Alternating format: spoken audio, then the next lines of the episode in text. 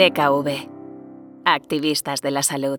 Parece que lograr una buena alimentación es una de las asignaturas más complejas de los padres y los educadores. Hay que estar continuamente prohibiendo cosas a los menores y estos acaban teniendo un conflicto con la comida, no la disfrutan. Un niño obeso es un potencial adulto obeso y revertir esa situación en una edad avanzada puede ser complicado y quizá llegar demasiado tarde. Bienvenidos a Voces Activistas, el podcast de DKV que busca emocionar, inspirar y concienciar.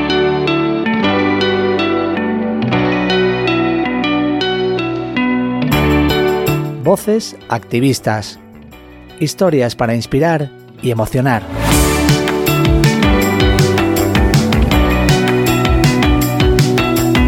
Hoy vamos a hablar de la obesidad infantil, o más bien de la correcta alimentación de los niños para evitar ese problema. Nos acompaña hoy Paco Roncero. Paco es el responsable de Paco Roncero Restaurante El Casino de Madrid, chef con dos estrellas Michelin, tres soles Repsol y Premio Nacional de Gastronomía 2006. Paco es un activista de la vida saludable y la correcta alimentación, aunque hubo una época en la que no era así. Ahora participa en campañas de concienciación para erradicar problemas como la obesidad infantil. Hola Paco, bienvenido y muchas gracias por sumar tu voz activista a la nuestra. Nada, un auténtico placer de estar aquí con vosotros y, bueno, y de, de poder contaros mi experiencia básicamente.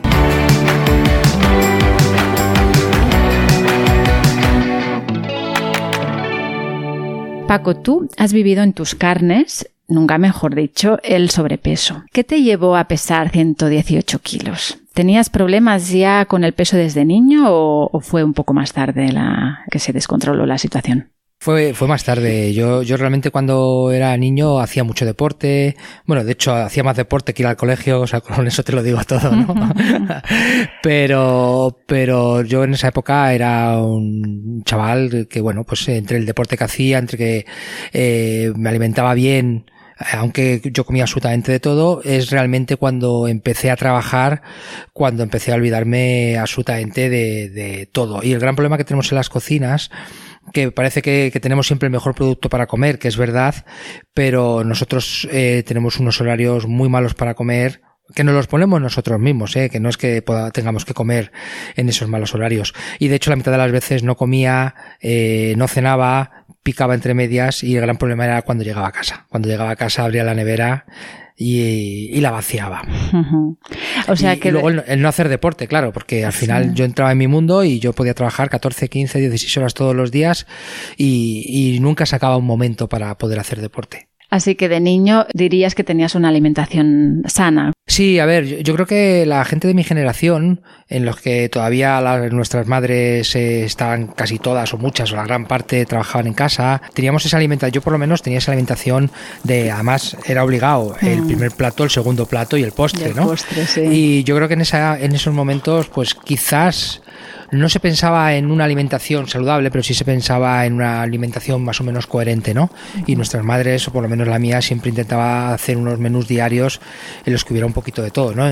Yo, yo creo que lo hacían sin saber, pero al final en todos esos menús estaban tus hidratos, tus proteínas, tus grasas, por supuesto, porque estas modas de las dietas de que hay que quitar las grasas, yo soy, bueno, yo estoy partiendo de que yo soy antidieta básicamente, pero hay que comer grasas, por supuesto que sean saludables, y luego no podía faltar el postre, una pieza de fruta, un yogur, un postrecito que hacía mi madre o cualquier cosa. Entonces, bueno, yo puedo decir que tenía una alimentación muy, muy, muy saludable y muy coherente en mi infancia. Y sabiendo lo que sabes ahora, sobre todo eh, relacionado con todos tus conocimientos sobre gastronomía y buenos hábitos saludables, ¿qué le dirías al Paco niño si lo tuvieras delante? Bueno, sobre todo yo, yo, mira, fíjate que creo que esto y los estilos de vida saludable no son cuestión solamente de comer bien y de, y de hacer deporte, sino de, de ser feliz, ¿no? Y, y yo le diría a ese niño que realmente empezó a portarse mal cuando fue adulto, eh, es que, que, dediques siempre algo de tiempo para pensar en ti, en tu vida. Yo ya sé que, que cada vez vivimos más estresados, cada vez hacemos más cosas, pero siempre hay que intentar sacar un ratito para ti. Y ese ratito para ti quiere decir precisamente esto que te digo, ¿no? El ser feliz, el llevar ese estilo de vida saludable y lo podemos hacer de muchas maneras, haciendo deporte, intentando alimentarnos bien y sobre todo hacer lo que a uno, a lo, yo, o sea, yo, yo soy eh, totalmente contrario a las prohibiciones. Yo creo que es mejor la coherencia y no abusar de nada, pero sí comer de todo, por ejemplo, en el caso de la comida. Mm, qué interesante esta aportación, ¿no? Como muy de eso de, preocuparse por ser feliz, que seguramente eso también te lleva pues a, querer alimentarte bien, a hacer deporte, a llevar una vida mm, más saludable, ¿no? Bueno, es que yo soy de los que piensa que la infelicidad al final, a mí en mi caso, uno me aporta ansiedad, con lo cual me hace comer más. Claro. Y, y, dos, me hace que no me apetezca entrenar o no me apetezca ir a hacer deporte, con lo cual estoy fastidiando las dos cosas más importantes después para llevar, bueno, pues para sentirme bien y encontrarme bien. Sí, sí, va muy relacionado. Entonces, eh, bueno, nos lo contabas un poco al principio, pero bueno, si puedes profundizar un poquito más, ¿cómo y por qué decidiste cambiar tu vida y pasar, pues eso, de ser una persona que tenía obesidad a un hombre sano, deportista y incluso ahora activista de la buena alimentación? Bueno, pues básicamente fue porque yo durante muchísimos años eh, me dediqué a, trabajar, a pensar única y exclusivamente en el trabajo. Me olvidé de mi familia, me olvidé de mis hijos, me olvidé de mis amigos y lo peor de todo es que me olvidé de mí. Eh, y todo esto viene dado también por algo que tampoco nos enseñan en las escuelas, en las universidades o en, o en la profesión que, vayas a estudiar o hacer, y es a manejar el éxito, ¿no? En mi caso, eh, yo creo que fue un poco el, el, el tener un éxito de repente muy fuerte. Las dos primeras veces más o menos lo pude controlar, pero la tercera vez que me vino así un éxito importante y de repente, pues esto hizo que me, que, que me, que, se, que me saturara, vaya, básicamente. Y entonces eh, yo me había dejado totalmente y dije, tengo que hacer algo en mi vida que no sea trabajar, tengo que dedicar algo de tiempo para mí. Y por casualidades de la vida, yo estaba en, en Rosas, en el, eh, cuando hacía un, un, periodo en el Bulli, y, ese, y ese año Ferran Adrià decidió que, que no íbamos a abrir por las mañanas. Y entonces, claro, yo que soy hiperactivo, y me levanto súper prontito, pues yo decía, ¿y qué hago yo por las mañanas? Y me puse unas zapatillas y corrí ocho minutos. Y fueron ocho minutos en los que única y exclusivamente pensé en dar un paso tras otro, o sea, pensé nada más que en algo que estaba haciendo para mí a nivel personal, que dije, ¿y por qué no puede ser esto lo que yo necesite para intentar liberar mi mente ¿no? y mi cabeza y, y ser un poquito mejor? Y bueno, pues empecé, empecé, empecé. Y luego hay que tener cuidado, porque claro, ahora tenía dos obsesiones, el trabajo y el correr, ¿no? Entonces, bueno, hay que, hay que, por eso te digo que la coherencia es muy, muy, muy, muy importante.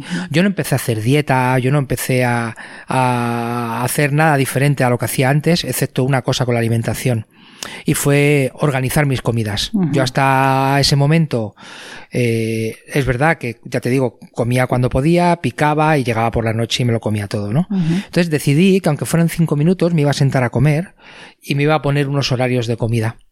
Y simplemente con eso y con el deporte, y cuidando por supuesto esas comidas un poquito, pero sin hacer ningún tipo de dieta, conseguí perder 50 kilos.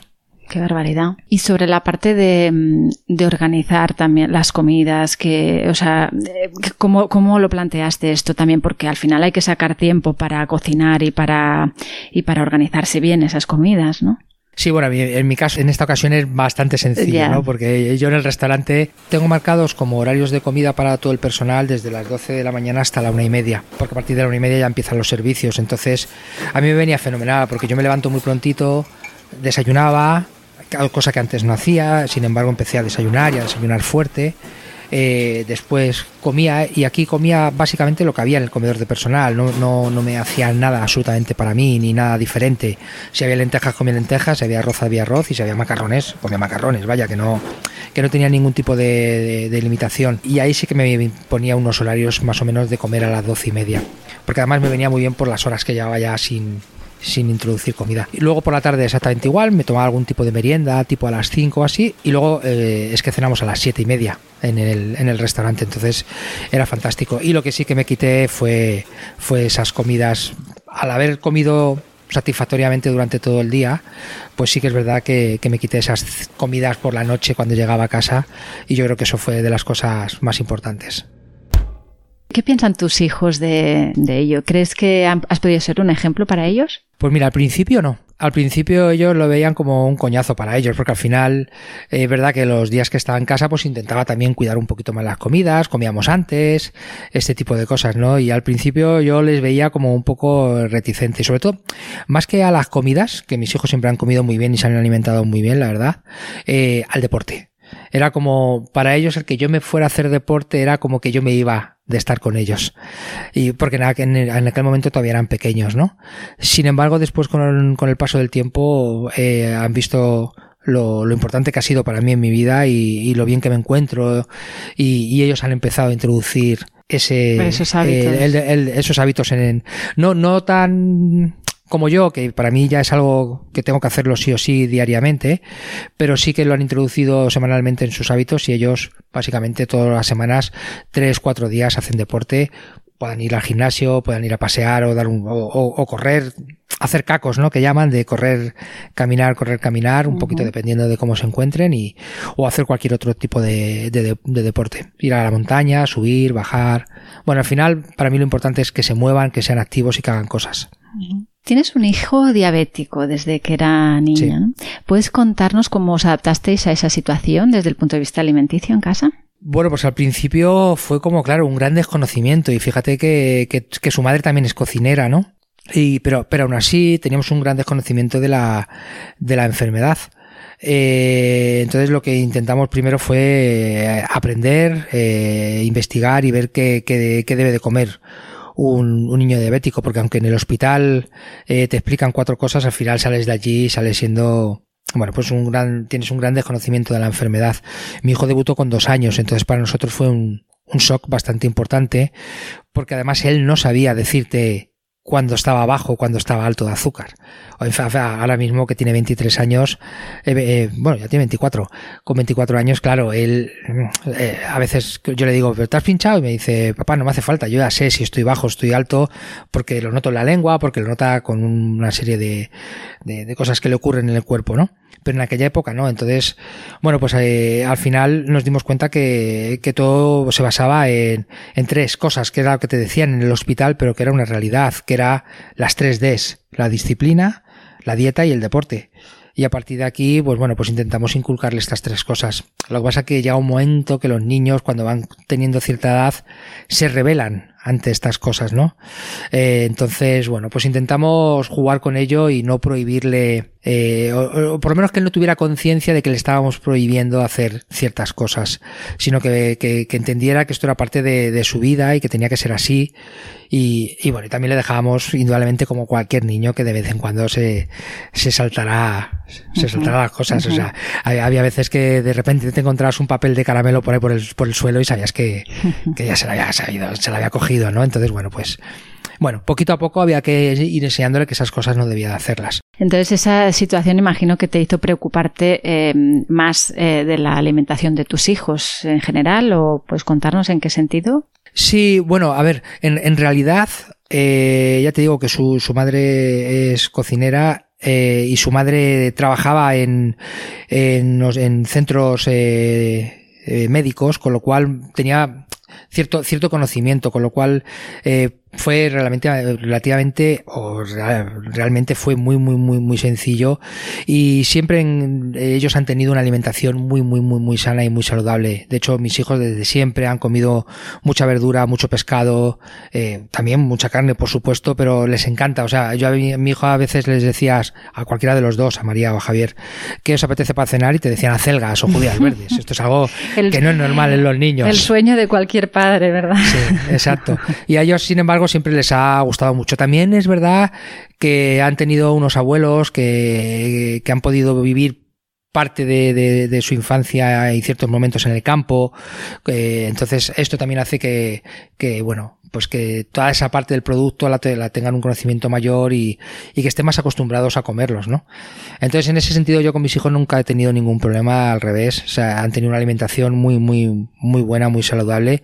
Y quizá es ahora cuando son más mayores y empiezan ellos a, a hacer un poco su vida por su cuenta, cuando, cuando empiezan a introducir eh, ciertos hábitos que, que bueno, pues que, quizás no son los más saludables del mundo, pero si después lo compensan con su deporte y tal, pues tampoco nos vamos a volver locos. eh, Paco, ¿crees que a los niños les puede gustar la gastronomía? No deja de ser parte de nuestra cultura y precisamente la alimentación mediterránea saludable y reconocida por ella mundialmente, ¿no? ¿Ayudaría eso a que los niños se alimentasen mejor? Sí, sí, yo creo que sí. De hecho, eh, creo que programas como Masterchef, Top Chef y todos estos programas de cocina que hay eh, han hecho que los chicos por lo menos tengan más inquietudes de saber cosas acerca de la, de la gastronomía, acerca del producto, con lo cual yo creo que han sido muy, muy, muy importantes. Y como tú decías, es que tenemos una, un país en el que nuestras raíces gastronómicas son muy profundas y, y por eso somos grandes defensores. Yo hago cocina de vanguardia, pero soy un grandísimo defensor de la cocina tradicional. Eh, y pienso que, que, nosotros somos los que tenemos que hacer que, que esa cocina tradicional perdure en el tiempo. Y, y sobre todo las nuevas generaciones y, y todos estos chavales que, que, les encanta la gastronomía, al final, indudablemente, de una manera o de otra, van a aprender a alimentarse mucho mejor que, que las personas que no, que no lo hacen.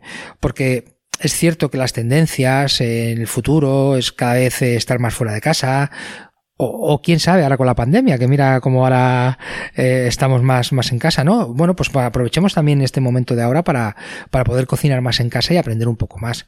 Yo creo que la pandemia en ese sentido ha sido algo muy importante para que la gente cocine. Todos los cocineros nos hemos echado a las redes sociales a cocinar nuestros platos, a enseñar y hemos tenido una, la verdad, un, un público, en este caso gente joven eh, y no tan joven que, que, que, realmente ha cocinado en casa. Oye, pues vamos a aprovechar todo este tirón y, y, y nosotros que podemos y que somos un altavoz, vamos a enseñar a estas generaciones a comer mejor y a, y a conocer el producto. Porque si conoces el producto, eh, te alimentarás mucho mejor. Eh, ¿Les has involucrado a tus hijos el amor por la gastronomía? Entiendo que sí, porque tu hijo Javier ha seguido tus pasos, ¿verdad? Sí, sí, pero mira qué paso más seguido que es diabético y se ha metido a pastelero.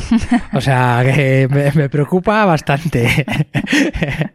pero no, sí, sí, sí, a ver, yo, yo creo que, que, indudablemente con una familia en la que sus padres son los dos cocineros, pues está claro que, que, el amor hacia la gastronomía, hacia el buen producto, lo tienen.